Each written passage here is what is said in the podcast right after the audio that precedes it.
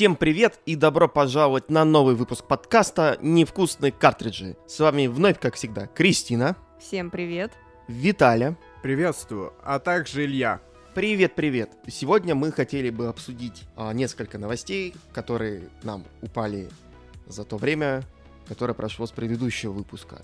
Ну, начнем, наверное, мы сразу с самого интересного. Это новый voice-каст а, серии Супер Марио. Если вы не знали или, может быть, не слышали, Чарльз Мартине, ну, по сути, он ушел а, на пенсию, почетную пенсию в роли такого посла Марио, как Nintendo выразилась. Как Nintendo выразилась, да, и, и не, не уточнила, что конкретно это значит, да, и сам Чарльз Мартине тоже не знает. Зато мы знаем, кто стал новым голосом Марио. А на самом деле довольно неожиданная, ну, неожиданная личность, по крайней мере, этот человек, э, в его послужном списке только озвучка NPC Арнольда в Genshin Impact. И вот тут вот, мне кажется, хорошо подвести к вопросу, где Genshin Impact на Nintendo Switch, сколько мы его ждем.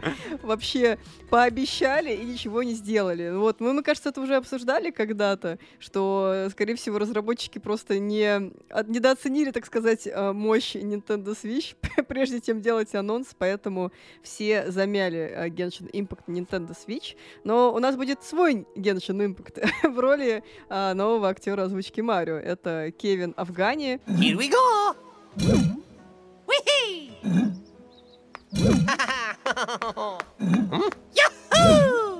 Uh, очень симпатичный молодой человек. Uh, его результаты трудов уже можно оценить в Super Mario Wonder и э, в промо-роликах. Э, кстати, ну, на мой взгляд, вполне классно он справился со своей ролью. Не могу сказать, что э, как-то это хуже, чем Чарльз Мартине или лучше. Просто какой-то другой Марио, такой более, наверное, энергичный, драйвовый, а вот с каким-то таким микроакцентом, уже, наверное, не итальянским, но все равно это что-то новое, интересное. Он очень похож на Чарльза Монтер... Мартине. Here we go! Потому что, опять же, наверное, у него было такое вот а, задание, что вот как можно ближе звучать, но при этом он все еще по-своему звучит, поэтому ты слышишь, что это другой человек. Плюс, по-моему, там еще заменили практически чуть ли не половину войскаста, например, а, Йоши а, больше не озвучивает а, Казуми Татака как мы поняли. Ну, как вы помните, Казуми Татака, он озвучил Йоши как, он делал милые звуки, а потом их немного ускорял, там, это питчил вверх. И есть такое, это просто максимально проклятый момент, там, типа, если вы немного понизите, там, это тембр Йоши э, в звуковом редакторе, то вы услышите, что это просто японский мужчина говорит такой «Тарам! Йоши!» Ну, А, прикольно. То есть он такой более низкий, более медленный, чем оказывается в оригинале. Да, это оригинальный голос а, Татаки. Ну, сам Татак, он как бы композитором работает, и получается, он еще подрабатывал а, голосом Йоши. Круто. Но я вообще фанат голоса Йоши, да. Ну, посмотрим, а, насколько тебе понравится новый его голос. Опять же, они все достаточно близкие к своим оригиналам.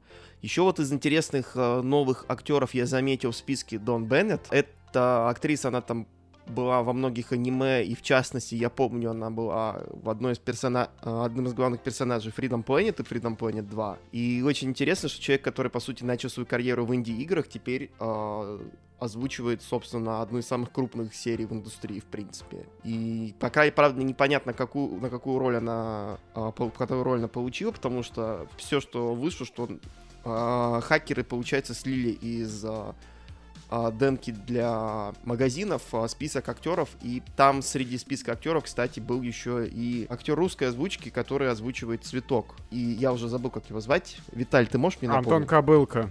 Да, Антон Кобылка, он будет озвучивать русскоязычную версию вот этого цветка.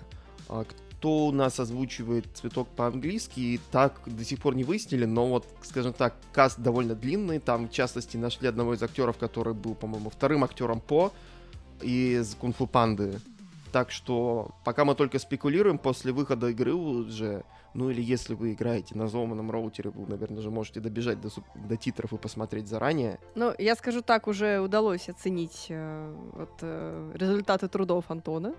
И могу сказать, что очень приятный, милый мужской голос, озвучивающий цветочка. Там цветочка постоянно комментирует, что происходит на уровне из разряда «Ой, а, вот эта музыка», или там «Ой, а что это произошло?» Или «Мне очень понравилось».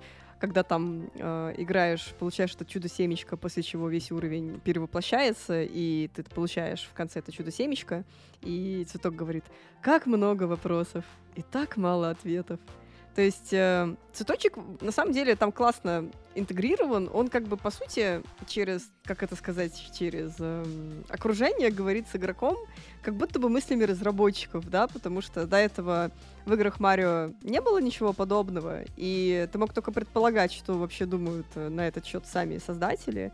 А здесь ты как будто бы с ними, ну, на более какой-то другом уровне, э, они более к тебе благосклонны, они как бы говорят своими мыслями с тобой через этот цветочек, и это выглядит довольно необычно с точки зрения вообще э, Марио игр, потому что такого никогда не было. И в этом плане это круто, и Вандер интересная игрушка с точки зрения нововведений, да, и то, что Nintendo готова экспериментировать э, самыми разными путями.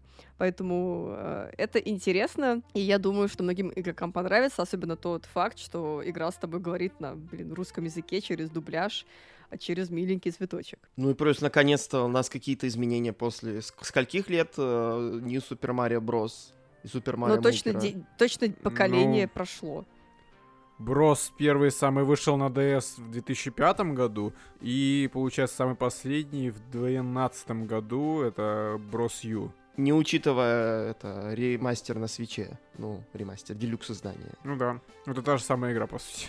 Ну да, и не учитывая, опять же, Super Mario Maker 2, который тоже, по сути, использовал элементы New Super Mario Bros.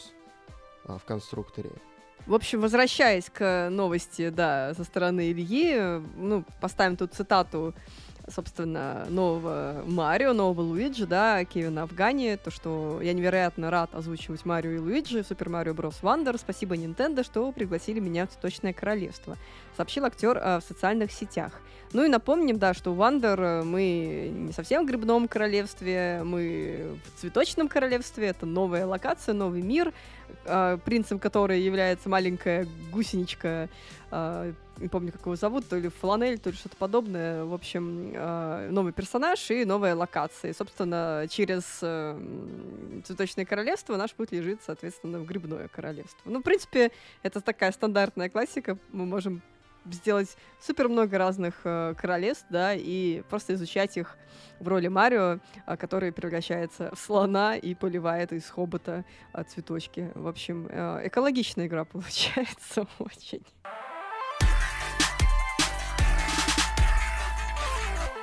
Следующей у нас новостью это вакансии в Nintendo. Если вы являетесь инженером по технологиям машинного обучения, можете подать заявку в Nintendo of America.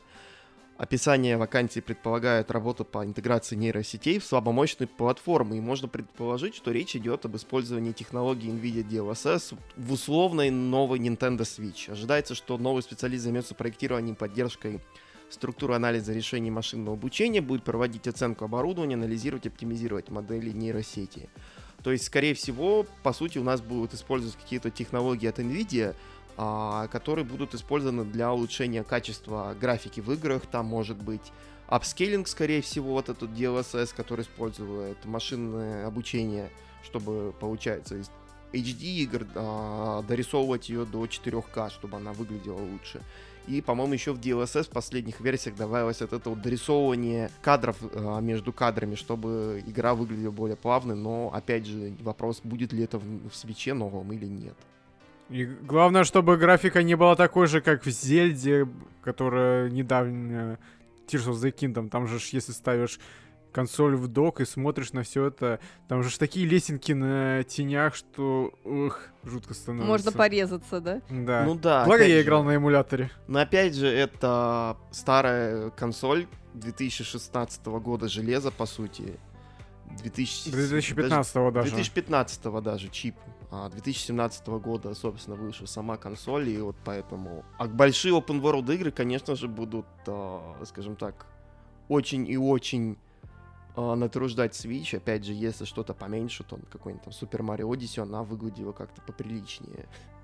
В отличие от Зельды. Ну и Вот. то, наверное, портативе все-таки, опять же, возвращаясь, да, к большим экранам, ну, то есть реально большим экранам, там, конечно, консоли уже не очень хорошо. И глазкам играющего тоже не очень хорошо. Ну да, на 55-дюймовом экране смотреть на новые Зельды, опять же, не очень хорошо. Посмотрим, как с этим справится DLSS. Да, к слову о лесенках, вот, что точно есть, где точно есть всякие лесенки и твердые грани, это в Лего.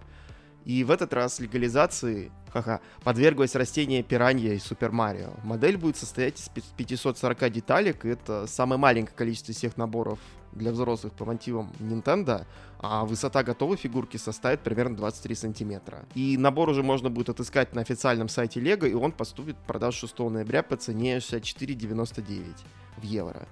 То есть, то есть это дешевле, чем новая Зельда. Понимаете?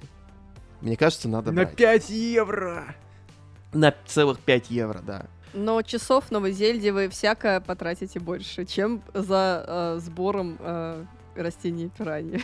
Так что тут еще надо подумать, что лучше. Надо. А сколько часов ты будешь играть с этой растением пираньей? Ноль. Поставишь на полку и все. Хочу посмотреть на коллекционеров, которые собрали вот эти все Nintendo м, э, Лего фигурки, да, потому что давайте вспомним, что было. А, во-первых, э, этот э, куб с знаком вопроса, да, который раскладывался, превращался э, в несколько сразу локаций.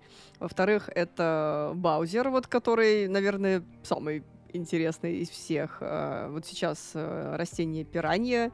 Вот, по-моему, все. Или что-то еще было. NES. Ну, NES, да, но я имею в виду скорее, типа, Марио ориентированных А. фигурочек. Не, ну, знаешь, внутри NES это и есть отсылка к подземному уровню из Марио. Ну, там NES вообще в целом очень прикольно сделан. Э, Я посмотрела там какой-то один из э, сборов, да, там э, стримов, где человек просто собирает этот NES. Там очень прикольно, много разных таких э, прикольных деталек. И да, и в конце ты можешь э, с помощью вот этого Марио фигурки поставить этот э, наверх, и ты сможешь там звуки будут какие-то, и когда ты как раз крутишь вот эту штуку, чтобы у тебя экран, в общем, анимирован, а там еще все это сопровождается звуками. Вообще прикольно, конечно, сделали. Супер пасхалочки. Ну, в принципе, в каждой вот этой вот э, истории с Лего есть всякие маленькие пасхалочки. Вот. Вопрос только в том, где это все хранить, да, потому что они все не маленькие, занимают довольно много места. А, как правило, да, вот эти все коллекционеры американские, они делают, там, не знаю, подвал дома, который полностью представляет собой только шоу-кейс, да, такой, где ты ставишь в шкафы там миллион игр, вот этих всех фигурок и так далее. Вот очень хочется посмотреть на все эти наборы собранные, как люди их э, ставят, э, как они их подсвечивают, потому что в первую очередь это все-таки такая созерцательная история, то есть ты ее собрал, а дальше-то что делать? Дальше ты ее как бы ставишь куда-то и наслаждаешься, ну, показываешь друзьям, и э, вам очень вместе весело. Да, там рядом еще валяются где-то наборы картона из Nintendo Lab. У меня до сих пор не распакованный первый комплект Nintendo Labo. Не распакованный, в смысле, ты его купила и не играла в него? Мне его подарили, и я его не открывала больше. И не открывай. А то потом, когда ты будешь переезжать, ты потом хрен обратно засунешь. Вот, я, наверное, у меня же... Я же с такими же историями не собираю в Лего Соника, потому что мне просто некуда его поставить. Вот. а в новой квартире хочется поставить уже, знаешь, несколько шкафов и уже точно там выделить это место для Лего, блин, набора с Соником. И больше никогда ничего в жизни не покупать, потому что никакой, мне кажется, не хватит жилплощади, если только ты не живешь реально в каком-то огромном там трехэтажном доме, где у тебя просто комнаты пустуют, и ты можешь их заполнить лего наборами и прочими а, фигурками, которые у тебя А есть. представляешь, каково это человек, который, например, снимает квартиру и переезжает на другую? Это получается, надо целую Я не фуру, понимаю, блин, зачем эти люди вызывать. покупают в целом. Я не понимаю, почему эти люди в целом покупают все эти наборы в съемные квартиры. Вот, если вы живете в съемной квартире и покупаете наборы, пожалуйста, напишите в комментариях, что вами движет. Потому что я точно знаю, что такие люди есть. Я помню, у меня знакомые покупали вот эти, вот, знаете, все огромные комплекты Лего с а, Звездными войнами, да, вот это там этот, истреб- этот Сокол, да, там был, потом а, Звезда смерти, вот такого плана. А, этот шагающий, этот AT, AT, да, вот этот шагающий робот. Да-да. А Вот эти вот, они же все огромные, там реально а, большие коробки с э, тысячей маленьких деталей. И вот потом, куда это все девать, это хороший вопрос. Можно продать все эти лего-наборы, купить себе частный дом за, за городом, и туда уже потом заново Кстати, все. да, да, учитывая то, сколько они стоят, особенно сейчас по курсу, вот эти все наборы, они стоят, по-моему, от 60 тысяч рублей и выше.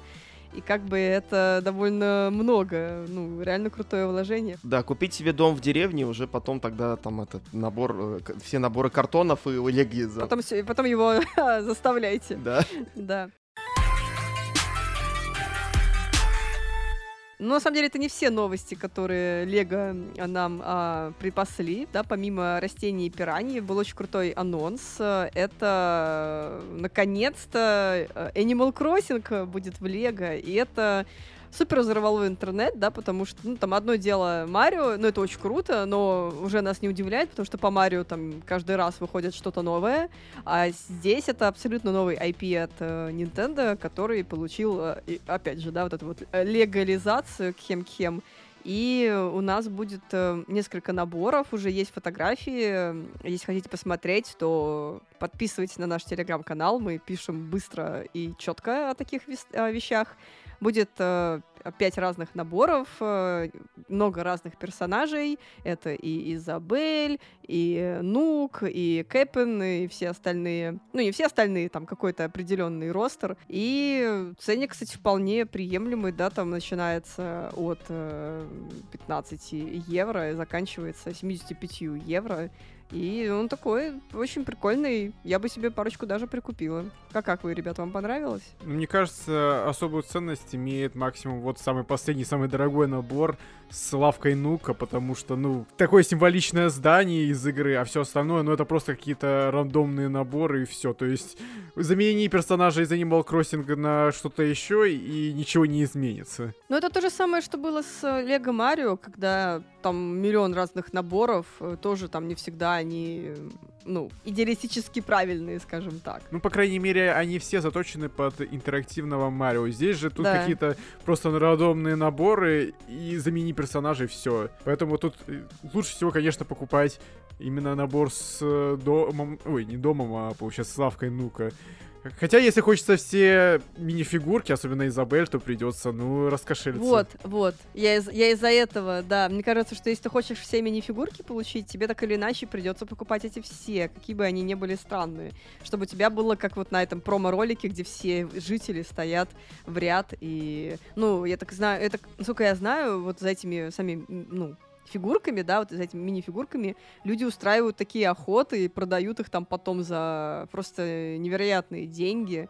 И, в принципе, это звучит как что-то примерно похожее, да, потому что Animal Crossing вспомина- Ты вот сейчас рассказала про то, что вот мини-фигурки продают за дофига денег, мне вспоминается вот э, кот этот, Да, я Кр- поняла. Кросика, который, который Эм, как да. же его звали? продавали Серый рабство, кот. блин. Реймонд, Да, по-моему. да, да. Странно, что они не сделали набор с ним. Я думаю, что Да, это да. будет все в будущем. То есть это так же, как вот с Марио было. Сначала одни наборы, потом другие, потом третьи. И вот так вот потихонечку будут анонсировать Volume 2, Volume 3, Volume 4. Лего же это компания, которая любит деньги. Как и мы с вами. Ну да. Я вообще, когда посмотрел трейлер, мне первоначально показалось, что это какое-то смешение с э, дупло. То есть А, там довольно Бо- модульные большие, вот эти большие, вот да, элементы. стенки, да. Воз- Ну, выглядит, Да. да. похоже. Но, скорее всего, да, это типа такие более, ну, ориентированы, может быть, больше на детей, хотя очевидно, что Animal Crossing любят, э, там, не знаю, 0 плюсы и там до бесконечности. Вот, кстати, все наборы выйдут 1 марта 2024 года, то есть э, весной. Ну, кстати, вот по поводу, например, лавки Нука, и там еще будет домик Рози какой-то там. э, там будет около 500 деталей, по-моему. Сейчас даже можно посмотреть, в принципе. Да, 535 деталей, так что это, ну, явно не дупло. Не, это не дупло, это не дупло. Да не, не, это не дупло, да, но, может быть, немножечко похоже. Ну, прям по стилистически, вот именно когда смотришь трейлер, было похоже на дупло. Э, Да, Кстати, вот вы заметили, что новых наборов по Супер Марио нет? Видимо, они уже забили. Ну, возможно. Я какой-то момент перестала уже следить за этим, если честно. Я купила первый.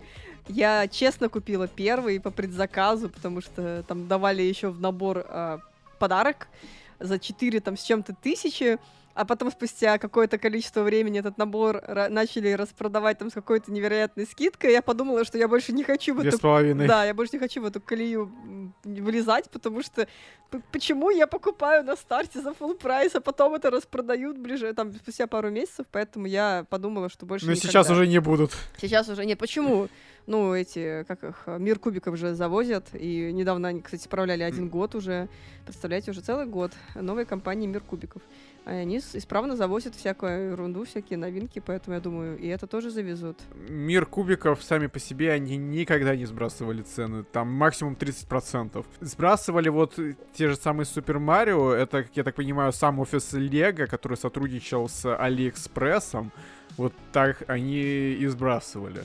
Так что можешь не надеяться на больше, чем 50% скидки. Если только на совсем уж оцененку в какой-нибудь детском мире. Ну, либо какие-то невостребованные модели.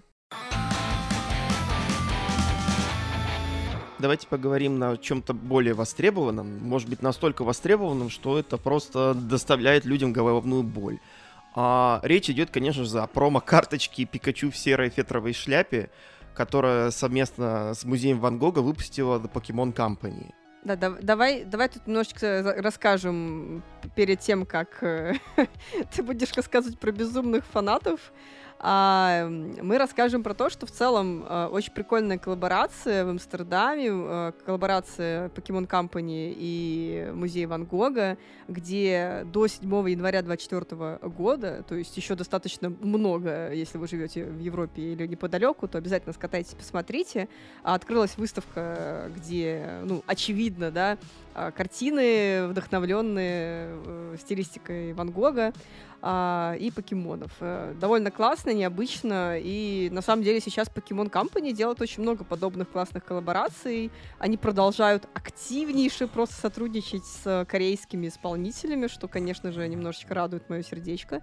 Но это не этот э, кейс. Э, Сейчас мы говорим о а, покемонах, да, и в этом музее можно было не просто посмотреть, да, на эти красивые картины, пофоткать их, вот, в интернете можно много найти примеров, посмотрите, но интересная история здесь в том, что а, можно было выиграть, э, ну, не выиграть, получить э, особенно вот эту карточку Пикачу в серой э, фетровой, фетровой э, шляпе, и м, вот это вот никогда такого не было, и вот опять. Вот мне интересно, чем думали Pokemon Company, когда решили вообще это сделать. То есть проходишь некий квест и получаешь особенную карточку а, Pokemon TCG, ну, которая по большей степени несет именно коллекционную, да, ценность. Ну и, конечно же, а, цитируя а, официальный аккаунт покемонов, а, а, небольшая группа людей э, слишком рьяно желала получить заветную карточку и мешала остальным посетителям наслаждаться выставкой. И этот эпизод вынудил руководство музея убрать карточку Пикачу, чтобы обеспечить безопасность и спокойствие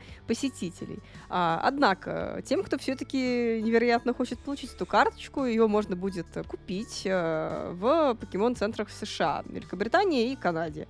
Собственно, вот раньше ты мог получить его за бесплатно, а сейчас как бы купи. Ну, конечно, интересно, что покемон-фанаты готовы мешать всем остальным просто ради того, чтобы получить эту несчастную карточку. Но, на мой взгляд, это было достаточно очевидно и предсказуемо. Поэтому вот есть вопросы к организаторам. Вообще, зачем нужно было это делать изначально? Да, тем более в музее, поскольку вот еще, например, в 2021 году, там, э, получается, после года пандемии был просто бум вот этих вот карточек покемон, и в Америке, например, были случаи, что там чуть ли были не драки в всяких Walmartах и Таргетах за а, наборы ККИ покемон, и был даже какой-то момент, что в Макдональдсе, например, в, э, в Великобритании Хэппи Милы просто перестали продавать там больше одного в руки, потому что просто перекупщики просто приходили, выкупали Хэппи Милы и забирали оттуда карточки и игрушки с покемонами. И в Америке, например, было традиционно американское, кто-то начал угрожать другим э, э, покупателям карточек покемон оружием огнестрельным. Так что хорошо, что это было музей Ван Гога, это получается у нас Нидерланды, а, да, Амстердам. И Мгм. Там, к счастью, это э, хотя бы безопасно чуть-чуть получше, чем в среднестатистическом а, теха- э, техасском Walmart.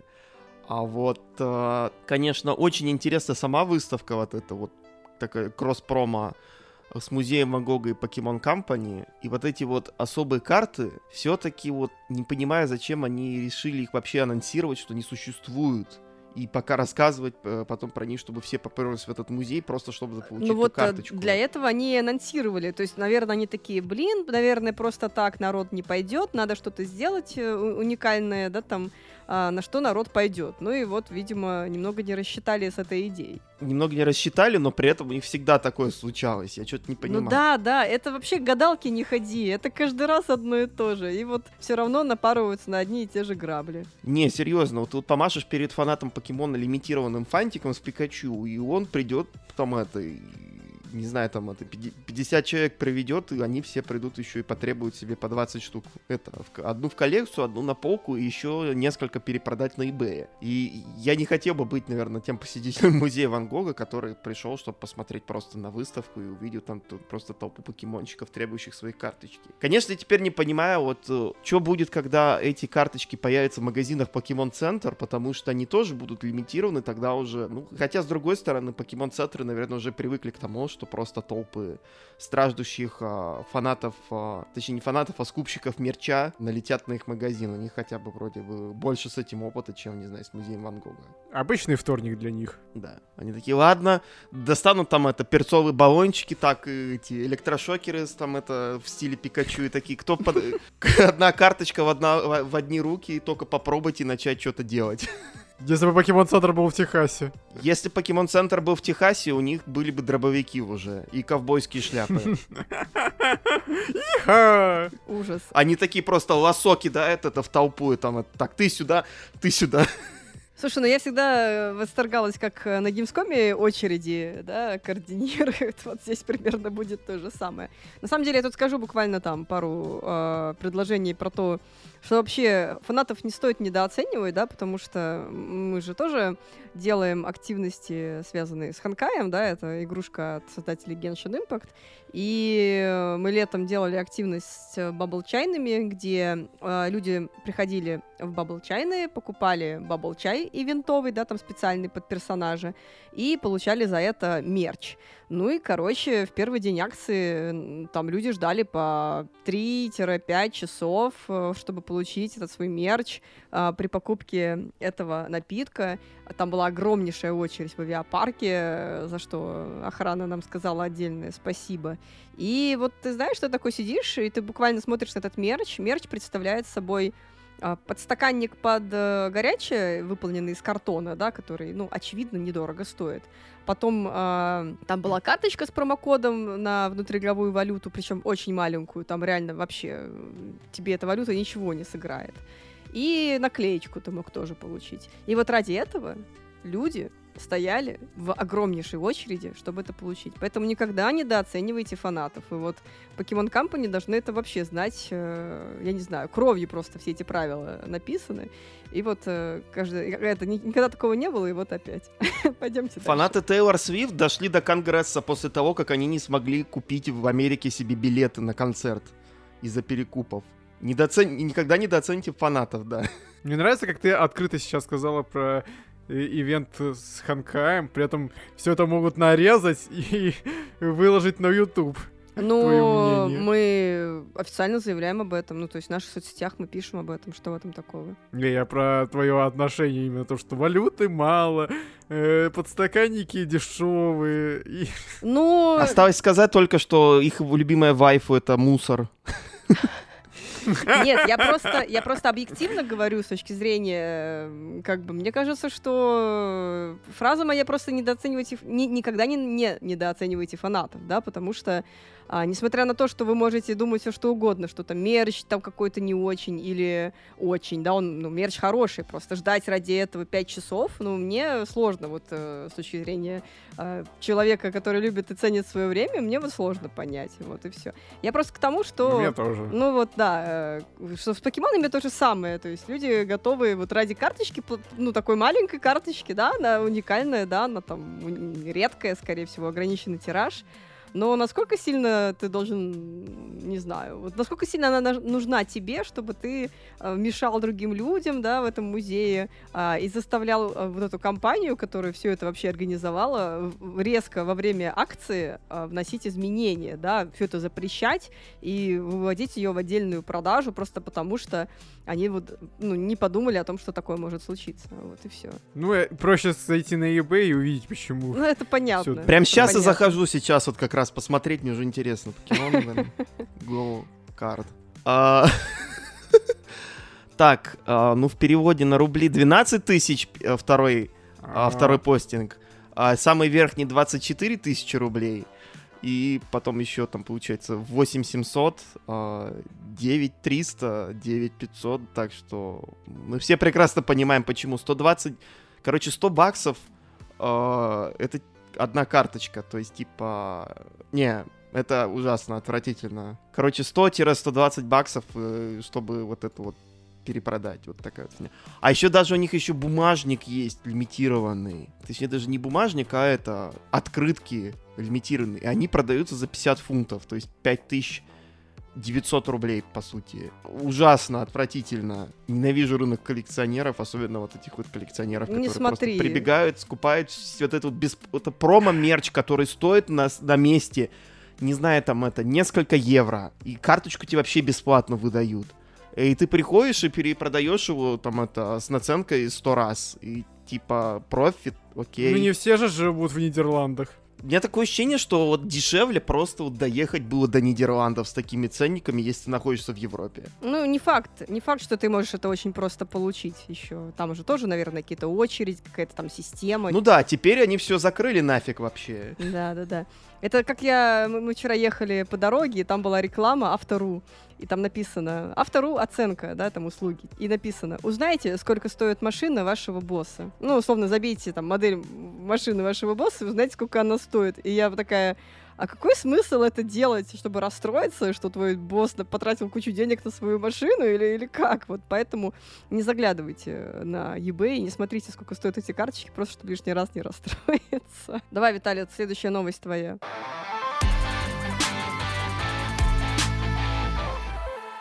От этой новости никто не расстроится, я, по крайней мере, надеюсь. Capcom анонсировала дату выхода трилогии Apollo Justice Ace Attorney Trilogy для Nintendo Switch. В нее войдут 4, 5 и 6 части. Они выходили на DS и 3DS, но так как сейчас э, DS-версия стоит как почка, а 3DS там на, на картриджах не выходила, да. Э, и eShop закрыт. В итоге никто не может с ними нормально познакомиться. Но теперь выходит трилогия, в котором будет не просто игры, как было с первой трилогии, а еще будет оркестровый зал с саундтреками из всех трех игр, галерея артов, дополнительные игровые эпизоды, которые были как DLC, то есть надо было платить отдельно, а тут они все в комплекте. И тут будет свой аналог Objection LOL, но, правда, это просто как-то сценки с участием персонажа, то есть там даже они не будут говорить. Просто ты там на фон помещаешь персонажа, он делает какое-то действие и, может быть, еще кричит. Но, как говорится, тоже неплохо. Capcom признает э, фанатское творчество в лице Objection LOL. Трилогия выйдет 25 января. Ну, честно говоря, вторая трилогия вышла слабой. Но, наверное, это необходимость выпустить сначала четвер... сборник из четвертой по шестую часть, чтобы потом прийти наконец-таки к Ace Attorney 7 где, надеюсь, вернется Сюта Коми, который написал с первой по четвертой части, который написал э, трилогию The Great Ace и кроссовер с Лейтоном. И, надеюсь, все будет получше. Хотя бы ну не знаю, наверное, на уровне четвертой части, потому что там хотя бы первые и последние дела хорошие были, вторые, третьи, ну так себе. Ну да, вообще, в принципе, если вы фанат такого, в принципе, жанра и серии, то ознакомиться было бы неплохо, тем более, если стоимость будет не очень высокой, но, опять же, это переиздание на Switch, так что... Мне кажется, баксов евро 40 будет стоить. Ну как, да, примерно так э, обычно Диалогия за Грета Сатурни. Так обычно капкомовские переиздания столько и стоят, это нинтендовские делюкс-версии, которая стоит там сколько там, 60 долларов или 70 за одну, максимум две игры. А тут причем они перенесли эти три игры на новый движок. Ну, посмотрим. Re-Engine, походу. Ace Attorney на движке Resident Evil звучит немножечко смешно, конечно, но, блин. Ну, чтоб ты понимал, Re-Engine это, во-первых, не Resident Evil Engine, это Reach to the Moon Engine. Да, непонятно, при чем тут Re, но спросите у Capcom. Они просто его хотели назвать Re-Engine, и, наверное, они все-таки так вот раньше назывался Resident Evil, а потом такие, блин, а он еще у нас не только в Resident Evil используется, и надо что-то переделать. Ну Ну, да. или такой-то бэкроним придумали. И во-вторых, э, вот этот вот Re-Engine, это, по сути, улучшенная версия движка пятой и шестой части Сатурни и вот Monster Hunter для Nintendo 3DS.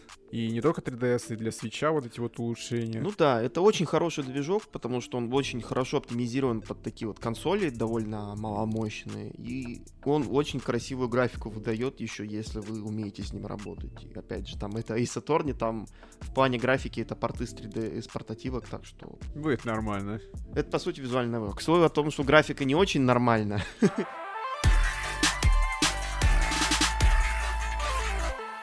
У нас новая э, беседа журнала Фамицу с э, директором Tears of the Kingdom Хидемака Фудзи э, Баяси и продюсером Эйди Анумы. И когда разговор зашел о создании каверн, ну, пещер, Фудзибаяси пояснил, что создание локации прошло на удивление легко. А у каверн с поверхностью обратная связь, высокие зоны на поверхности в кавернах глубже, наоборот, низины и реки на поверхности становятся высокими стенами в кавернах. И после преобразования некоторых условий, о которых мы беседовали с программистами, они быстро завершили прототип, а, говорит Фудзибаяси.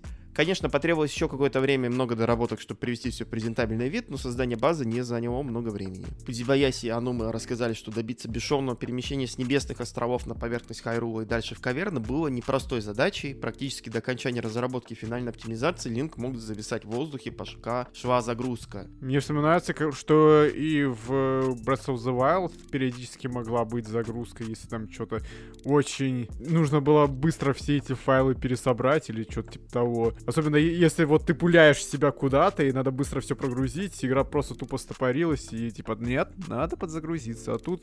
Хотя я не знаю, это же вы, наверное, играли на свече. Это у Да. вас надо спрашивать. Я же играл на эмуляторе. Как там с бесшовностью? Я так понимаю, получше? Не было подзагрузок? Ну, прям под загрузок э, я не замечал, у меня картридж-версия была. Там, скажем так, конечно, загрузки во время Fast Travel были, но они были не длиннее, чем в Wii U версии, которую я помню на а, Wii U версии Breath of the Wild. Самая долгая загрузка это перед тем, как ты ну, запустил игру и упал в игру. Да. А остальные загрузки, они, ну, есть, но не то чтобы слишком сильно тебя отвлекающие. Там главная проблема на свече, это опять же, когда ты начинаешь манипулировать физикой, тогда там игра проседает там ниже 20 FPS местами. Это просто ужасно становится. Когда вот особенно ты начинаешь вот строить вот эти вот все а, кастомные вот эти вот там повозки, там всякие вот механизмы и так далее, то тогда вот во время вот этот интерфейс строительства, он прям реально система начинает там слайд-шоу начинается потихонечку. Когда очень много элементов у тебя на экране, и ты еще тут фьюз применяешь, тогда, да, игре становится плоховато. Тогда они становятся плоховато, даже когда ты манипулируешь вот этими платформами, которые в воздухе висят. Там иногда у меня такое бывало, что включаешь интерфейс, и игра там внезапно проседает до 20 FPS. Это такой, окей. Да-да-да, это, это вообще тут повсеместно в этой игре, да. Там Switch, он вообще э, еле-еле переваривает эту игру. Мгм. Поэтому вот то, что они умудрились вообще оптимизировать, что мир получился практически бесшовным на практике, вот это вот подгрузки, вот которые вот они умудрились сделать, это, мне кажется, какая-то магия. Ну, не магия, а просто верх оптимизации, за что, ну, их поздравляю. Осталось только бы более мощное железо для такой игры бы, но, может быть, в следующем году. Будем надеяться. А также в интервью для телеграфа Фудзибаяси рассказал, что различные постройки Шика по сюжету просто пропали. Жители решили, что механизмы выполнили свое предназначение и покинули мир. И в целом я могу понять, потому что вспомните начало Breath of the Wild, мы активируем небольшой терминал, и тут начинают появляться столбы. Вспомните, когда замок подвергся нападению, тоже там появились вот эти вот столбы. И в целом я могу поверить, что часть построек просто взяла и опустилась вниз. Что случилось с этими стражами, ну тут уже другой вопрос. По какой причине они пропали. Ну, геймплейные издержки. Ну, видимо, да. И еще что там эти огромные твари фантастические, которыми мы управляли, тоже куда-то они делись. Ну, в принципе, они там тоже в теории могли куда-нибудь там уйти. Телепортировались тоже куда-нибудь, допустим. А знаете, кто еще телепортировался? Ну как телепортировался? Тоже, Крис. Он сел в свой Ламборгини Кунтаж, э, который стоит сколько там миллионов долларов, и уехал в закат. Речь, конечно же, о Хидеки Ками, который телепортировался из э, Platinum Games 12 октября 2023 года. Это удивительно, но действительно так, да. Хидеки Ками ныне безработный. Напомним, это создатель э, Байонеты и многих других э, классных игр. Подробнее о его творчестве, кстати, можно услышать в нашем выпуске ретроспективы Байонеты. Послушайте. Где-то там вы его увидите в списке. В общем, что вообще произошло и как так? Не знаю, мне кажется, что Хидеки Ками в целом неразрывно был связан, да, с Platinum Games, и вообще не было ощущения, что он может когда-либо ее покинуть, но вот это произошло, и э, теперь они будут э, существовать, так сказать, обособленно. Ну, естественно, Ками э, прокомментировал это тем, что он не собирается на пенсию, хочет продолжать делать игры. Он даже завел свой канал на YouTube, Сакурай, это интересно, ты его вдохновил на это или нет? Кстати, Сакурай а, продолжает исправно выпускать ролики на YouTube. Я считаю, что этот человек заслуживает какого-то просто невероятного, не знаю, а, поощрения, потому что он действительно, он сказал, японец сказал, японец сделал. То есть это не было так, что он сделал там 10 видео и успокоился. Он реально исправно наполняет Сакурай, свою он- библиотеку. Да. Он э, патологический трудоголик, ему надо куда-то Yes. это направлять. Ну, просто я не знаю как. То есть ты, ты такой в 30 лет уже там тебе ни на что не хватает. А сколько Сакураю? Ему, наверное, уже за 50, да, сильно? Ему за 50, да. И он как бы, блин, у него энергии больше, чем вот у нас у всех. Вот мы сидим втроем, там, Виталий, Илья и я. Вот реально у него энергии в три раза больше, чем у нас троих, мне кажется, по количеству контента. Может, он и высасывает ее у нас? Да японцы кровопийцы, сто процентов. Они э, пьют кровь девственниц, вот это все, чтобы быть такими прекрасными. Вот, надеюсь, Хидаки Камия тоже нас м, будет заваливать контентом. Вот. э, так. Я буду очень смеяться, если он будет банить за английский комментарий, несмотря на то, что он переводит э, ролики на английский язык. Да, да, это так. В общем, да, Ками не сможет работать над играми год, пока непонятно по каким причинам он их э, не раскрывает. Ну и... По-моему, у э, него контракт такой, который... Такой же контракт, кстати, у Синдзи Миками, который недавно ушел из Tango Gameworks, кстати. Так что два таких безработных мужика, мне кажется, они там это вместе будут э, теперь это ошиваться по всем а, барам Японии и, может быть, и Сакураем. Может быть, э, Ками и Миками что-нибудь решат снова сделать вместе, опять же, по старой памяти. Потому что они как бы еще со времен Капкома э, знакомы, они еще, получается, вместе в Platinum Games некоторые работали, потом Синдзи Миками ушел в Tango Gameworks, и сейчас он ушел оттуда. Ну и также Ками отметил, что он э, ждет э, ваших офферов. Присылайте на почту хидеки Ками собачка, не знаю, gmail.com. Вот. э, Только отметьте, что он не рассматривает предложение меньше, чем 100 миллионов йен в год. Это около 670 тысяч долларов на секундочку. Ну, Хидеки Ками того стоит. Да и машину Ламборгини нужно хоть как-то обслуживать. Она не дешевая так-то. Да, она уже как бы старая, сервис все дороже и дороже. Мне интересно, что будет в серии Байонета, учитывая то, что он там писал, что во, у меня планов на 9 частей Байонета, и потом бамс. А я все, ухожу. Я устал. Ну, может быть, он будет, устал. знаешь, как таким, условно, куратором, да, там, консультантом, а все остальное будут делать новички. Такое часто уже бывало.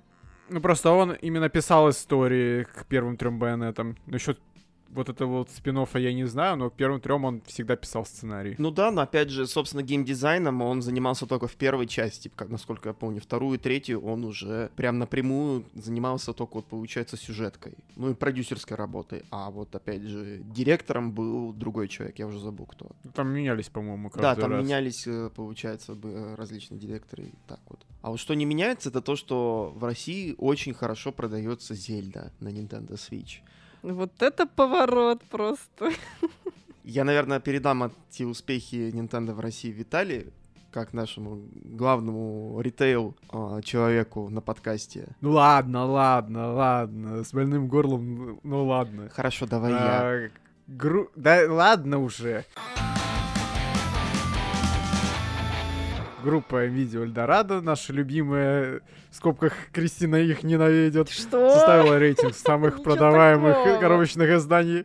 Мы очень их любим, да. Еще мы любим, что мы теперь должны 30, около 30% оплачивать бонусами. Спасибо им, Вити Эльдорадо. Мы пос- Да, во-первых, это, а и во-вторых, мы постоянно пишем все пресс-релизы, которые касаются гейминга на нашем телеграм-канале. Подписывайся в описании, поэтому а, мы любим NVIDIA Эльдорадо, и Кристина тоже любит. Продолжай, Виталий. Было, было бы неплохо, если бы они еще пресс-релизы Мнение. Виталия не соотносит, не обязательно э, является представлением мнения подкаста «Невкусные картриджи» в целом. Так что Спасибо, мы вас любим, Вити Эльдорадо. Только присылайте пресс-релизы, пожалуйста, а не заставляйте нас идти на пресс-сайт специальный, после того, как все уже написали. А, так вот, они составили рейтинг самых продаваемых коробочных игр по итогам трех кварталов. И, ну, первое место, как уже сказал Илья, Tears of the Kingdom. На втором месте Minecraft.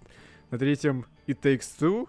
Четвертое Force in Shadow. Э, И пятое, на удивление, Metroid Prime Remastered. Э, Получается... Спасибо Василию Русяев за популяризацию метроида Да. в России. Да-да-да. Э, Получается, чаще всего игроки покупали Киберпанк 2077, несмотря на то, что поляки вытворяют. God of War недавний, Хогвартс Наследие, Mortal Kombat 11, несмотря на то, что уже первый вышел. А, в принципе, да, как, как может оно попасть в выборку, когда оно только недавно вышло. Ладно, забейте. И Atomic Heart. Э, Получается, 14% от штучных продаж уходит на Nintendo Switch, это вот второе место. И, соответственно, компания представила список самых продаваемых новинок 2023 года. И на первом месте, ну, Tears of the Kingdom, на втором месте Metroid Prime Remastered, на третьем э, Minecraft Legends Deluxe Edition, на четвертом вот спин-офф Bayonetta Origins. И на пятом самое что интересное Fire Emblem Engage. Кто бы мог подумать. Такая огромная игра с английским языком, только на русский не переведена, но все-таки хорошо продалась. Что наш на пятом месте. Получается, успех прокомментировал наш, наверное, будущий гость Сергей Епишин, сказав, что игровая экосистема Nintendo в нашей стране имеет большую пользовательскую базу. Интересно, насколько большую Вот и и пользоваться спросим. популярностью. Активный спрос они видят и в консолях, и особый интерес за последний год покупатели предъявили к OLED-версии. Ее доля занимает более 90% в общем объеме спроса. Ну, в принципе, оно и логично, потому что, ну, блин, самая лучшая версия, по сути, и стоит, ну, сколько там, ну, примерно, наверное, столько же, сколько стоила на старте, на- может, 40 тысяч, наверное. Ну, Это не так, чтобы 30 с дорого. чем-то она стоила на старте. Ну, и тогда был дефицит еще.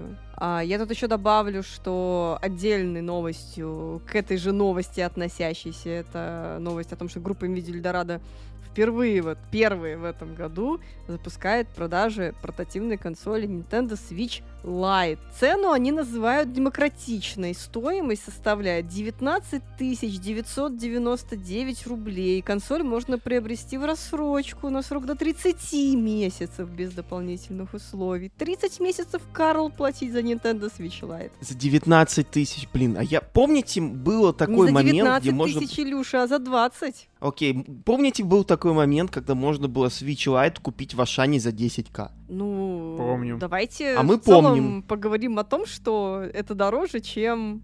Это почти... Ну, это не сильно дороже, хорошо, но это... Это почти как Примерно- стартовая цена Switch Да, в Да, это примерно столько 2017 же, сколько оригинальный Switch стоил. И, честно говоря, за Lite столько денег платить, это дорого, ну правда. Пожалуйста, не покупайте Lite за такие деньги. Мне даже интересно, сколько на сайте у них стоит обычный Switch. Виталь, ты видел, какие сейчас цены на 3DS на вторичном рынке? Не смотри. Да, на вторичном рынке всегда были дорогие цены на 3DS, сейчас вообще нереально купить нормально, за нормальные Так, ну деньги. Nintendo Switch OLED у них стоит 38 тысяч. Это не так, чтобы дорого на фоне того, что было по официальным ценам. Э, 30 тысяч у них стоит Nintendo Switch обычный. И 20 тысяч, соответственно, у них стоит Switch Lite. F, просто F.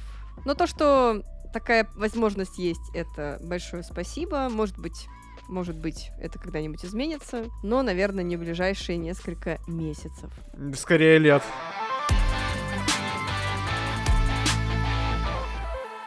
Давайте поговорим о том, что может измениться в ближайшие несколько месяцев. Это охрана торгового знака Sega Mega Drive.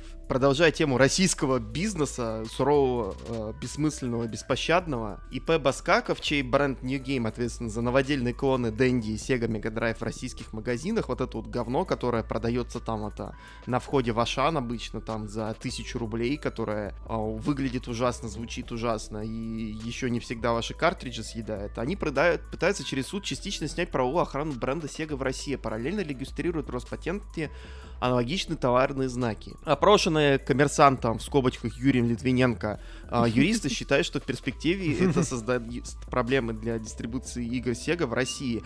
А, ну как в будущем создать? Это уже создало проблемы для дистрибуции игр в России.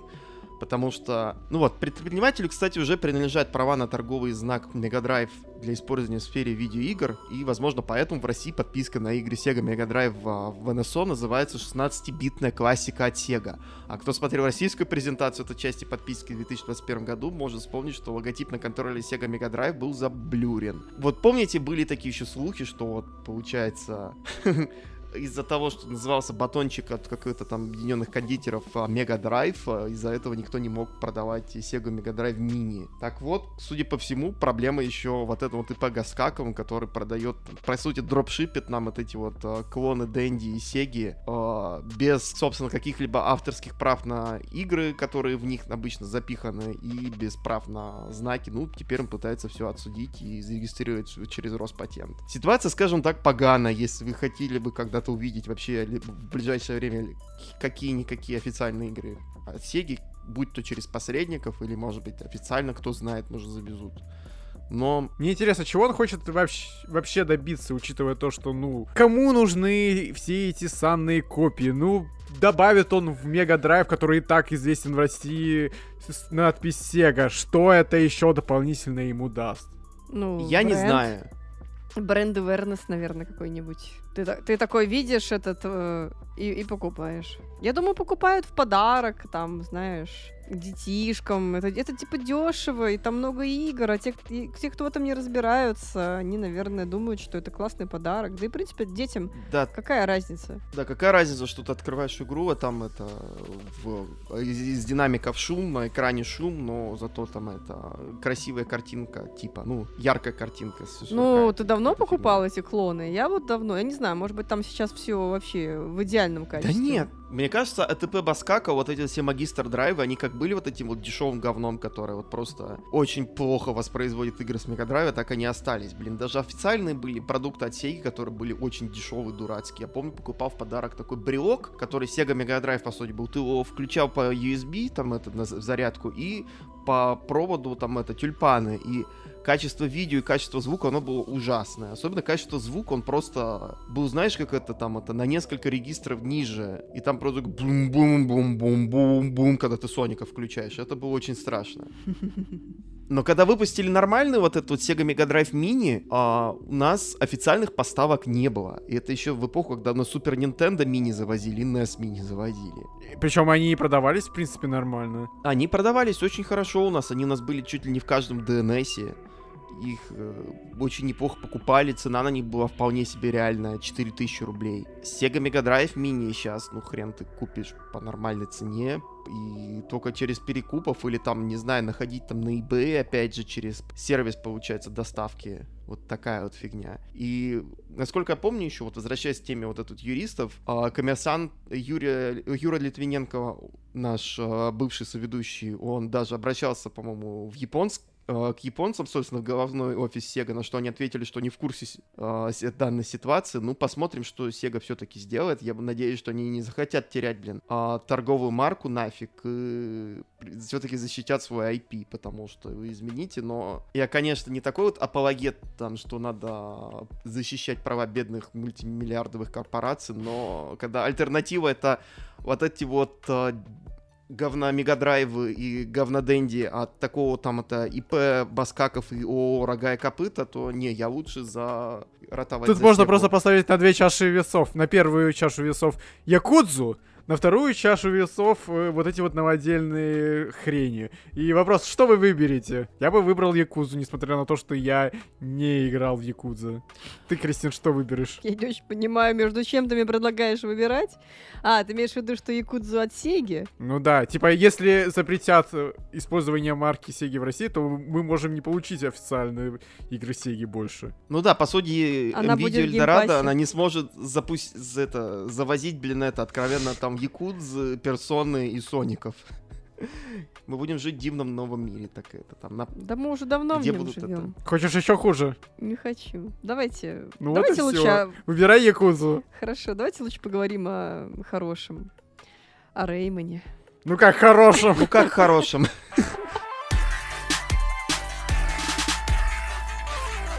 Расскажи нам, когда новая игра про Реймона появится уже. Помните э, такую компанию Ubisoft, в которой когда-то работали интересные креативные люди? Например, Мишель Ансель, который сбежал к диким животным из Ubisoft э, по многим причинам, одна из которых была, что он посрался со всей своей командой разработки во время разработки Beyond Good and Evil 2. Весело живем, да? Так вот, пока Мишель Ансель он, э, пытается спасать диких животных, креативный директор э, Mario Plus Rabbids Kingdom Battle из Sparks of Hope Давида Солиани желает создать новую игру про Реймона. И он так заявил. Если не выпадет такая возможность, было бы безумием ей не воспользоваться. Короче, это кодовая фраза, которая означает Ubisoft не заинтересована в создании новой полноценной игры про Реймона, поэтому я закидываю эту новость, чтобы появился какой-никакой интерес. Реймон такая игра, продолжает Солиани, что в которой нет совсем реалистичного элемента, из-за того, что нет реализма, все, что ты создаешь в игре, исходит из твоей фантазии, фантазии команды. Все от стула до стола, от врага до окружения, все это форма искусства, созданная с нуля. Для меня, как разработчика, это пик возможностей, ты волен очуметь и создать все по-своему, как мы сделали с Sparks of Hope. Я думаю, был бы безумием не воспользоваться такой возможностью, если представится шанс. Ранее Сляни говорил, что мечтал увидеть Реймона в ростере Super Smash Bros. или Mario Kart, но пока герой удостоился только трофея Smash Bros. для Wii U и духа в Smash Bros. Ultimate. Собственно, игры он не получал с э, Rayman Legends 2013 года, и он появился в DLC в э, Mario Plus Rabbids Sparks of, Sparks of Hope. Ну еще он появлялся в мобильных играх, но не будем их учитывать. Мобильные игры, ну да, это которые на том же, на основе Rayman Legends были сделаны, вот этот вот Rayman Run или что-то там такое. Там, по-моему, две игры выходило, если я ничего не путаю за это да, но время. они тоже вроде бы довольно давно выходили. Где-то Ну во да. времена Legends тоже. Да нет, там к- какая-то в пятнадцатом году выходила, по-моему, и какая-то еще там ближе к девятнадцатому году, по-моему. Примерно так. Сейчас гуглим в прямом эфире. Ну да, блин, вообще UbiArt в последнее время он используется у Ubisoft только что там в Just Dance. Вот всех вот этих вот новых 2D игр толком нету. Опять же, что там было? Выпустили 4 проекта, насколько я помню, на UbiArt. Это Child of Light, Valiant Hearts и две части э, Реймона. Может быть, что-то еще я забыл. Ну и плюс еще это куча Dance, по-моему, начиная как раз вот 2014 года. Вообще не знаю, что сейчас М. происходит в Ubisoft. Там, по-моему, вообще никого интересного, кроме Давида Соляни, не осталось. А, Все убежали там это заниматься либо своими проектами, либо спасать диких животных, как Мишель Ансель. Там Beyond Good and Evil до сих пор пытается вроде бы разрабатывать. Там и не проходит каждый ни единого при- новостного выпуска без обсуждения Ubisoft. Мы любим Ubisoft. Что тут поделать? Да, только в игры их не играем, походу, только вот Марио плюс Rabbids. Если бы они еще выпускали, было бы отлично. Assassin's. Creed? Какой такой Assassin's Creed? К слову, о игры, которые... э, Не играем в игры. Знаете, кто еще не играл в игры? Это уже быстренько тогда одной строкой. Это ты? Джон Ричителло, который, который ушел из совета директоров Unity, из поста совета директоров. А, ну да, да, стоит дать update, а, потому что мы Да, в прошлом update. новостном выпуске много говорили про это. Ну как много Да. говорили, Илья много говорил, а мы просто поддакивали. Да, update, короче. а, Unity извинили за вот эту дикий просто перформанс а, с новыми с- с ценниками за установку игры на новое устройство.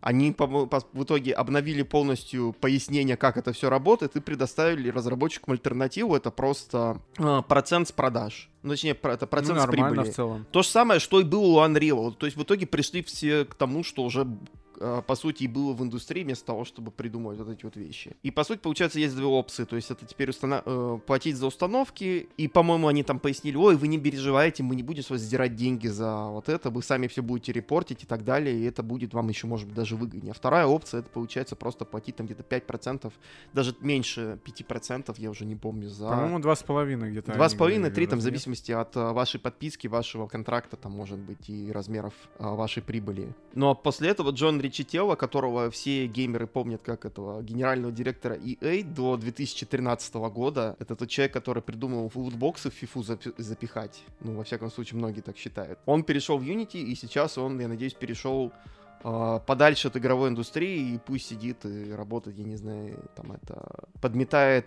полы. Мне интересно, он там... э, Он автор цитаты про то, что надо э, вводить платную перезарядку в Battlefield. Вопрос, каким образом это должно сработать, учитывая то, что пока ты введешь эту самую карточку, пока с тебя пишут за деньги, тебя 10 раз убьют. Понимаешь, Виталий, для того, чтобы э, быть топ-менеджером игровой индустрии, тебе не обязательно быть умным человеком. Тебе мож- нужно просто это это кричать на своих миньонов, чтобы они тебе придумывали способы, как делать деньги, и чем больше денег ты делаешь, тем лучше ты считаешься как топ-менеджер. И проблема в том, что сейчас этих топ-менеджеров достигла критическая масса, и действительно хорошие топ-менеджеры и разрабы типа Кидеки Ками, они такие, я пойду на отдых и посмотрим, в общем, что сейчас будет. Надеюсь, что все-таки нормальный талант пробьется наверх.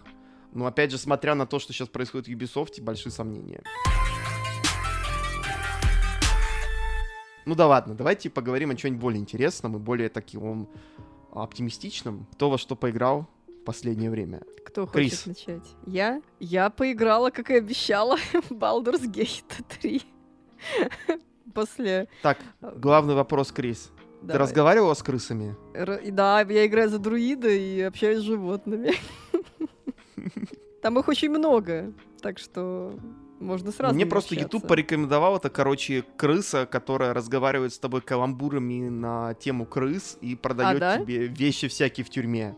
Не, я с такой еще не встречалась. Интересно, где она, в каком акте. Но я могу сказать, что э, я играю э, с мужем в сплит-скрине на PlayStation 5. Ну вот, мы купили на, в турецком сторе еще по предзаказу. И это было очень правильное решение, потому что когда игра вышла, ценник на нее взлетел там на, я не помню сколько, но в районе там 300-400 лир, и она уже выглядела не такой выгодной, как раньше. Поэтому очень... э, Вот, вот, вот вы можете спорить, но в этом случае предзаказ, он был... э, он сработал. В отличие от когда... Не, ну в целом в нашем мире сейчас э, лучше предзаказывать, потому что доллар по отношению к рублю и вот э, все эти Тем более лира еще, да. лиры Она вот тоже. еще, вот Да. вы жалуетесь на то, что рубль падает. Вот лира, она вообще там находится в состоянии там это прыжка без парашюта на данный момент. Да, по да, поэтому доллару. э, сейчас вообще невыгодно. Вот мы сейчас взяли DLC для Киберпанка, за- которая стоит там что-то в районе 500 лир, и оно вышло нам в 2 200, то есть за DLC. Ну как бы, ну окей, ладно. Хорошо, сейчас Мне это- просто вспоминается, вот, сейчас быстренько Да. скажу, Хогвартс Легаси, например, я брал в свое время за 14 тысяч тенге, это 2000 рублей, тогда и доллар был 50 примерно. И сейчас я захожу, во-первых, доллар сейчас сотка, Мгм. практически плюс-минус.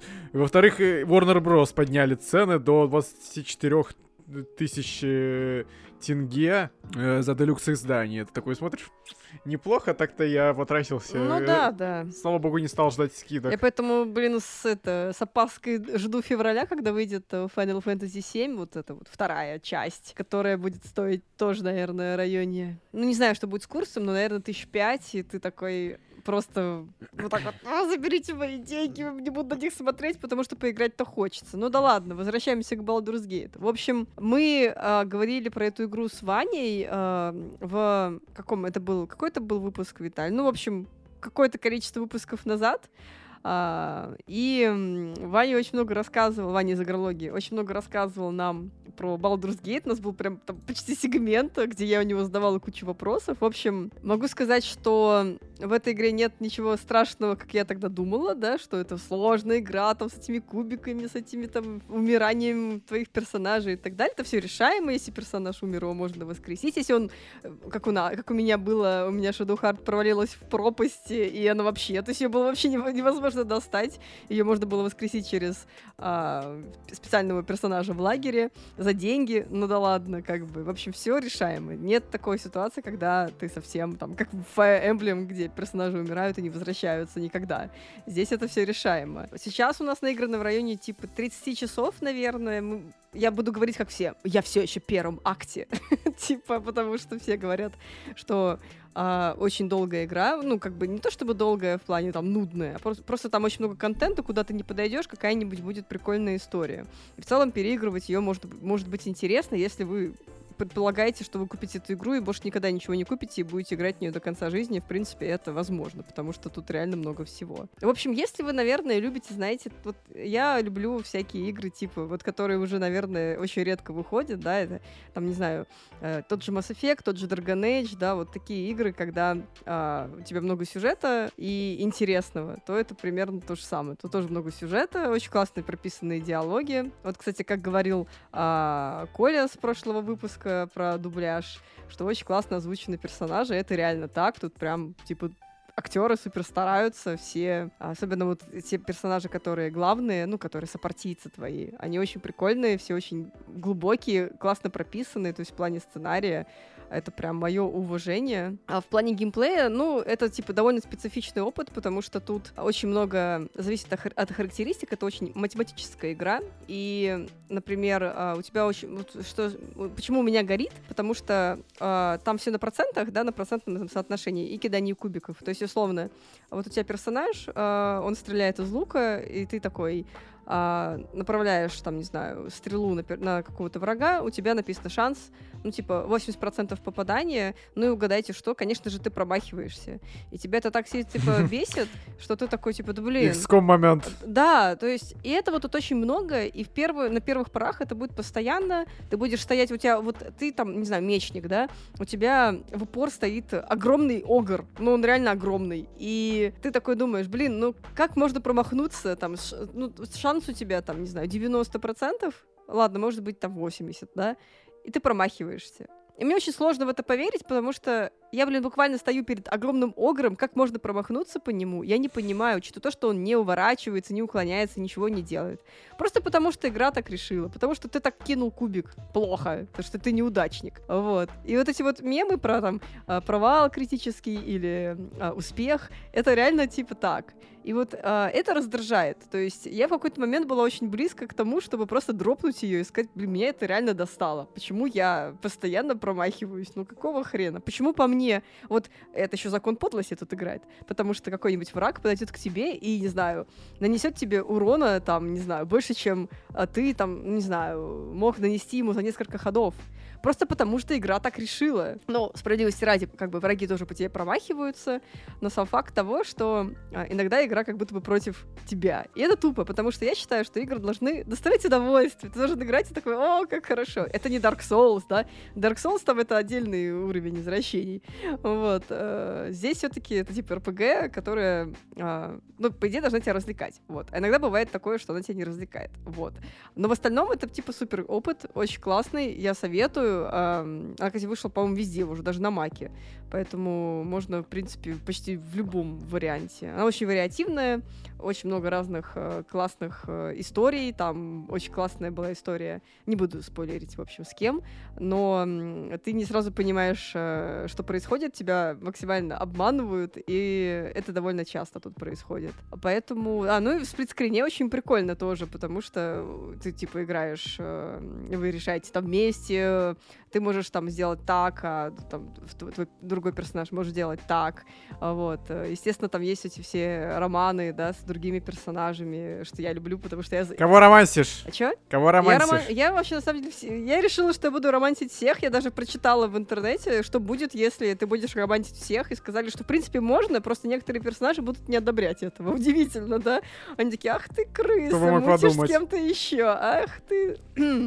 В общем, сейчас я мучу, я играю за дракониху, потому что как можно выбрать кого-то еще, кроме драконихи, драконихи или дракона, потому что там типа драконорожденный, привет, Скайрим.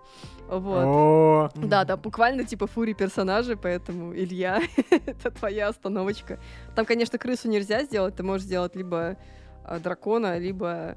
Ну, и там всякие эльфы, естественно, всякие дворфы. ну, Не то заинтересован. есть- Крысу нельзя сделать, не заинтересован. Не, крысу нельзя сделать.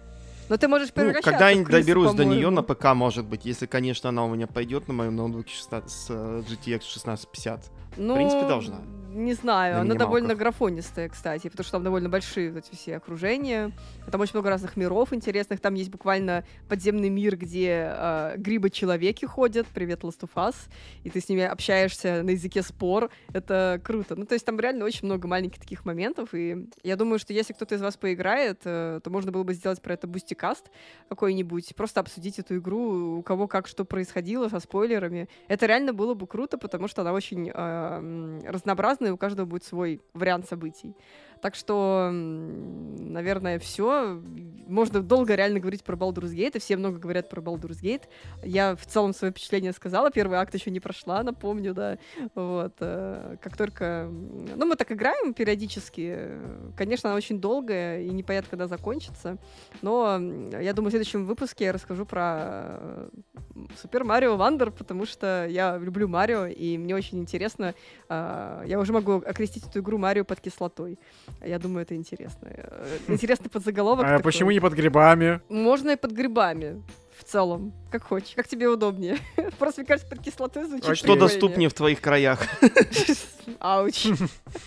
Я не знаю, что у меня доступнее. Да, Кристина, не забывай, тут как бы не Питер, э, ты тоже уже как... Тут не, не- ну, не- не так легко достать все вот эти Ой, я помню, как я... Ладно, это, не будем это обсуждать. Не будем, давайте. Я даже Ну не ты буду там потом что там расскажешь, было. да? Это, короче, будет для Бусти, да? Хорошо, Нет, в подкасте нет, про. Baldur's Gate поговорим про грибы, да. Илья? Да, я тогда быстренько про свое. Я обзавелся PS3, и мне что-то укусило начинать собирать диски на PS3, благо их можно брать, блин, за 200, за 500 рублей, там, пачку тайтлов. И вот просто мне, когда я покупал, мне отвесили, получается, стопку игр э, вместе с а, PS3-шкой Super Slim. И я такой, блин, надо тогда собирать еще просто все интересные мне игрульки там это на дисках. Благо, коробки на PS3, они довольно плотненькие, Blu-ray они тоже довольно... Скажем так, они не умирают так быстро, как DVD-шки там и старые сидюки, и стоят они еще более-менее. Ну и пока это все дело происходит, я на PlayStation 2 решил потыкаться в Ratchet Clank оригинального, поскольку у меня был довольно интерес, вот надо было, хотелось поиграть. А, ну, для тех, кто не знает, такой смесь платформера таким шутером от третьего лица, но только те, кто играл в более поздние части, там первые части, управление немного другое, и стрельба тоже сделана немного по-другому. В принципе, очень интересная игра, такая прикольная, с одной стороны, там даже есть э, много неплохих шуток, но с другой стороны, очень много тоже таких вот кринжовых моментов, опять же, потому что сразу видно, что это игра, которая вышла в 2002 году, и шуточки там примерно соответствующие. Но опять же, эта серия Ratchet Clank, там кринжовые шуточки, это, по-моему, просто обязательно составляющая для этой серии. Я очень люблю Ratchet Clank. Да, вот я на самом деле вот сейчас вот как раз для PlayStation 3 на дисках достал, правда, платинум издание. Tools of Destruction и Crack on Time. Я еще так хочу попробовать этот uh, Into the Nexus, потому что говорят, ой, вау, это она э, самая, одна из самых красивых игр на PlayStation 3. И я смотрю на ее цены на вид и такой, Не сегодня, да? может быть, в следующем месяце. Я очень еще люблю из этих игр, я очень люблю еще Джек. Не знаю, играл или нет. Я посмотрел цены на эти на ремастер трилогию на PlayStation 3 Джеков. И тоже еще глубже вздохну, потому что ценник там еще хуже. Начинается в районе 3000.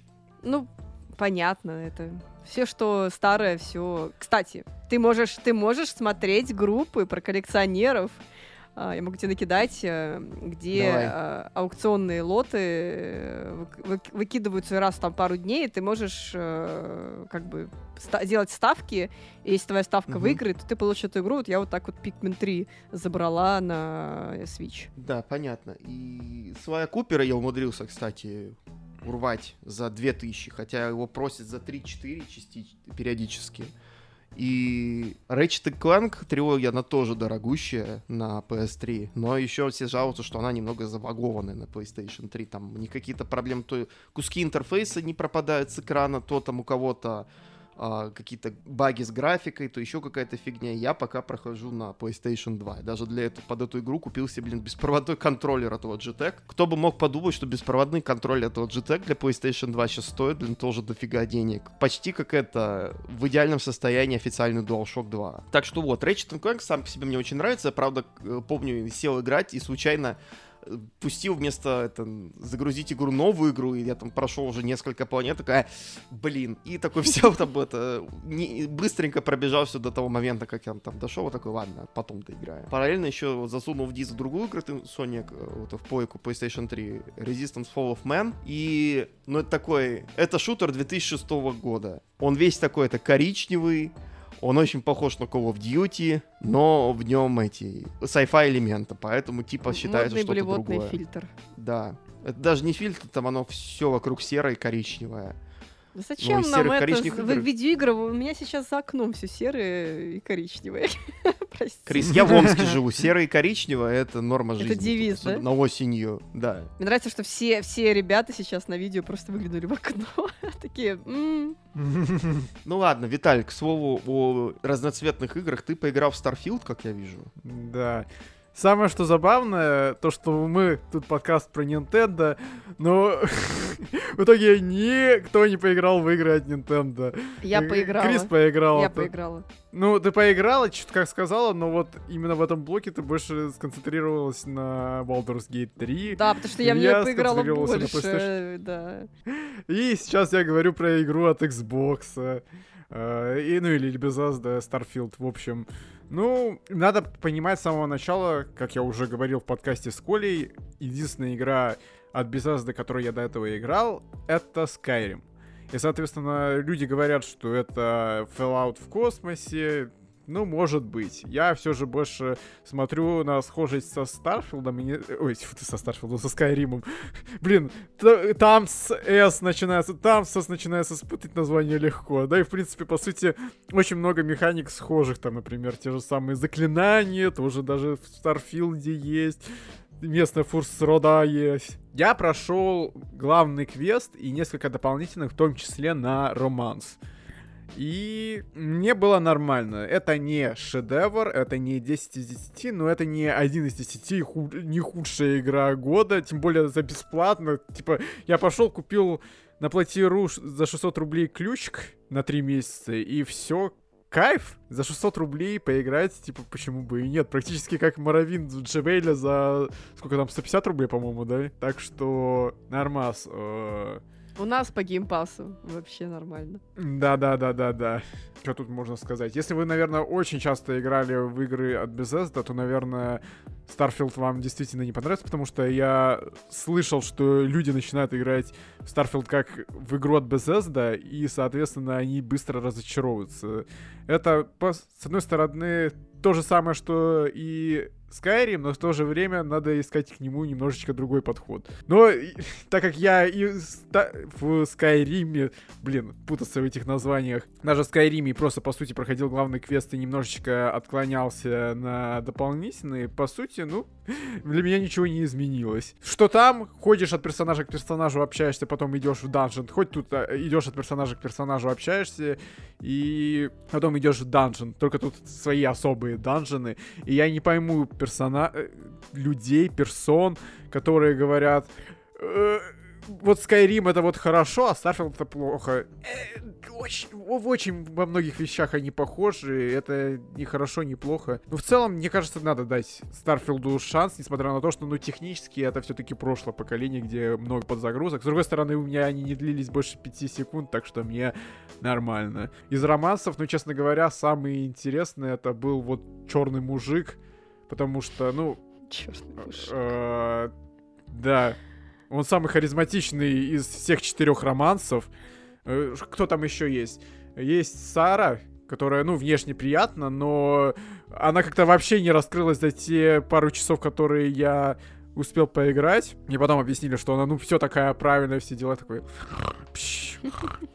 Есть еще вариант э, девушка, которая по- напоминает эту, блин, как ее зовут, из Fire Emblem Three Houses. Э, Петра, Петра, во.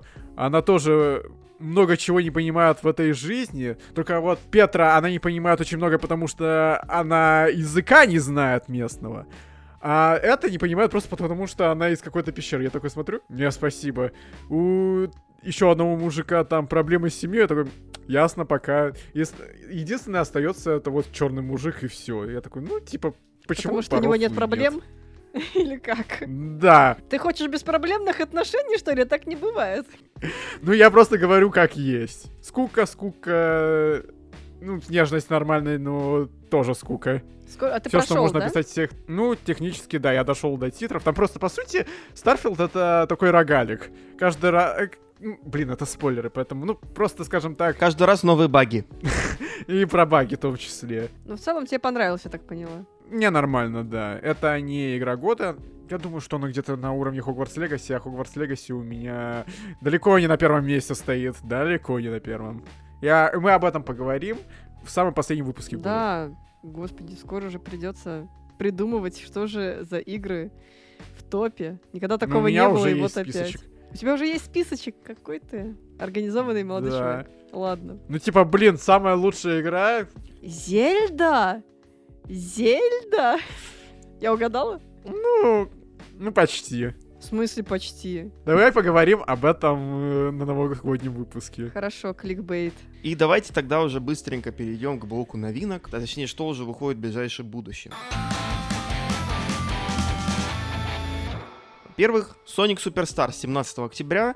А, как раз уже появились обзоры критиков на Open Critic, он собрал 76 баллов, то есть довольно неплохая игра, но опять же есть к чему придраться. Смотрите обзоры подробнее, в принципе, я как фанат хотел бы ознакомиться, но опять же это очень кооперативная такая игра, и судя по всему они не решили проблему с тем, что а, камера не успевает за несколькими персонажами сразу, потому что все разлетаются в разные стороны, если что-то пойдет не так. Это такая проблема кооперативных соников, которая, мне кажется, никогда не будет решена.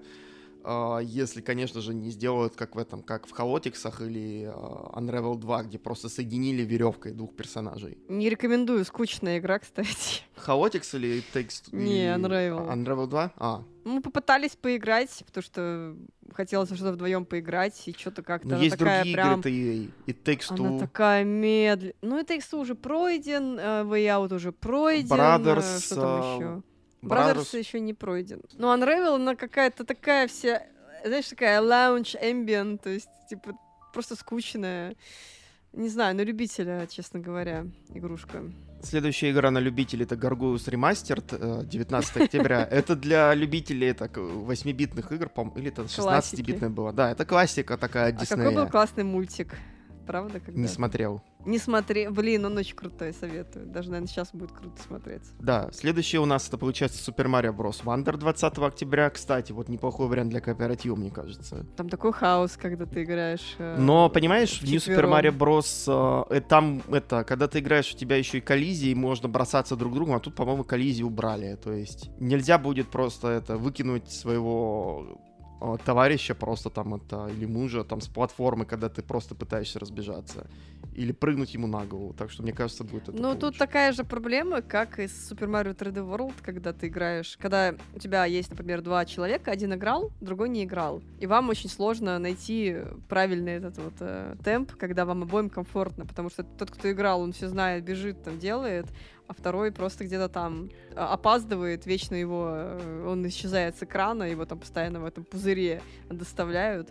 В общем, нужно играть э, либо тем, кто знает, как играть, да, либо тем, кто оба не знают, первый раз играют, у них нет особого игрового опыта, тогда, наверное, окей. Да, еще следующий у нас игра это Just Dance 2024 Edition, 24 октября. Крис, когда стрим? Когда она будет в видео на скидке. Да, типа того. Когда они уберут эту подпи- под подписку эту дебильную Надеюсь, они вроде бы, кстати, в этой части как раз-таки убрали, потому что предыдущая версия не зашла народу, потому что там только подписка, и не было игр, которые... э, песен, Unlimited, которые да, в да. составе, в составе игры, да.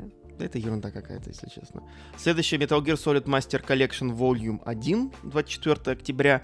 Это получается первые три части Metal Gear Solid и, по-моему, еще Metal Gear 1 и 2 в составе вот, Да. а, переиздания Metal Gear Solid 3. Что интересно, PSP-шные части, которые были в предыдущей HD Collection, а, их вырезали, видимо, они будут во второй части. Посмотрим, портируют ли Metal Gear Solid 4 уже когда-нибудь на платформу, которая не называется PlayStation 3. Может быть, они смогут это сделать, будет очень интересно это посмотреть. Дальше у нас WarioWare Move 3 ноября. Если вы хотите WarioWare, пожалуйста, вот он WarioWare. Super Mario RPG ремейк 17 ноября. И Persona 5 Тактика тоже 17 ноября. Если вы любите японский RPG, то 17 ноября это для вас будет судный день. Э, Да, кстати, есть два стула, Super Mario RPG и Persona 5 Пять тактика, но я тактика. выберу... Я выберу Super Mario RPG, а вы? Я могу Super Mario RPG, по идее, поиграть на Super Nintendo Mini или в этой, в подписке NSO. По да сути, это не, будет одна и нет, та же... то. ну, Это не то. это одна и та же игра, просто графон будет красивее, да. Ну, я хочу графон красивый. Все ясно с тобой, Кристина. И на этом у нас получается все. Большое спасибо всем, кто нас слушал. Не забудьте, что у нас на Boosty вышел э, эксклюзивный эпизод про полнометражный фильм Супер Марио, где мы обсуждаем, как это сказать, киберпанк э, грибное непонятное что. Вот, это было интересно. Послушайте. И заодно тоже посмотрите после наших впечатлений. Или до. Я думаю, вам будет интересно. И также хотим поблагодарить наших великолепных патронов, которые подписаны на уровне, а, получается, хранитель подкаста и выше. Это Азрельный Дример, Муни Памкин, W1GHT7. А, господи, что это за имя? Пожалуйста, поясни. Ски- Скинь, как его правильно произносить в личку, я не знаю. А, Глеб Захаров и Вуик на уровне хранитель подкаста. Также два дорогих друга Миша Раб и Вебли 19. И наши суперзвезды — это Николай Попков, Максим Домовой и Антон Сахаров. Вот это ребята поняли, как нужно написать свое имя, чтобы я его правильно прочитал. Вам спасибо большое, спасибо за ваши великолепные донаты. Мы вас очень любим. Надеемся, что вы ознакомились с нашим новым бустикастом про Супер Марио фильм. И мы на этом останавливаться не собираемся. Мы еще готовы поговорить о многом другом интересном. Так что кидайте идеи нам в наш великолепный чат, ссылка которая находится на Boosty.